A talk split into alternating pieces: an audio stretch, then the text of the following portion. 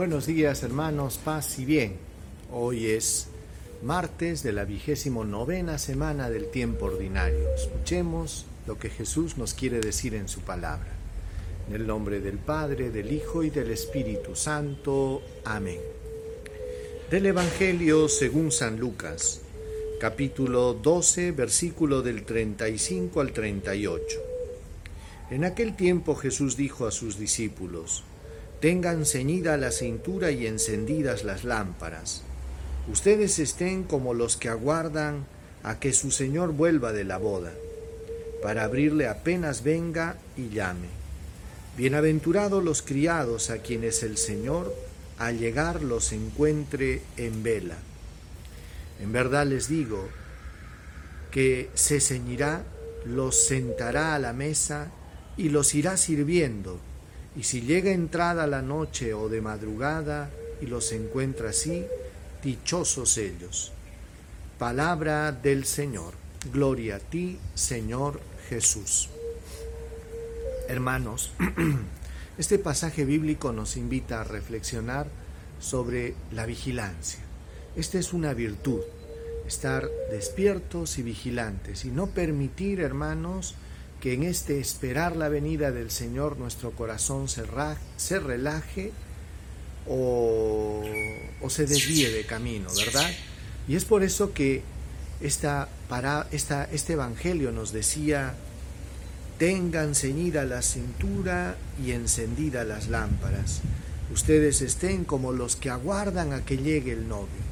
Recordemos esa parábola de las diez vírgenes, cinco necias y cinco sabias.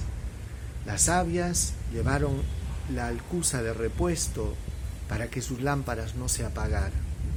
Las lámparas representan el amor, hermanos, y la vigilancia también, porque solo espera el que ama. Cuando no hay esperanza en el corazón, cuando no se espera nada del Señor, entonces, lógicamente es porque no hay amor. Por eso el Señor nos invita a no quedarnos dormidos, es bueno que reflexionemos, hermanos, cómo está nuestra vida espiritual. Una cosa es comenzar bien, otra cosa es continuar bien y otra cosa es llegar a la meta bien. Creo que lo óptimo, lo deseable sería eso, ¿no? No solo haber comenzado bien. Hay muchas personas que comienzan bien.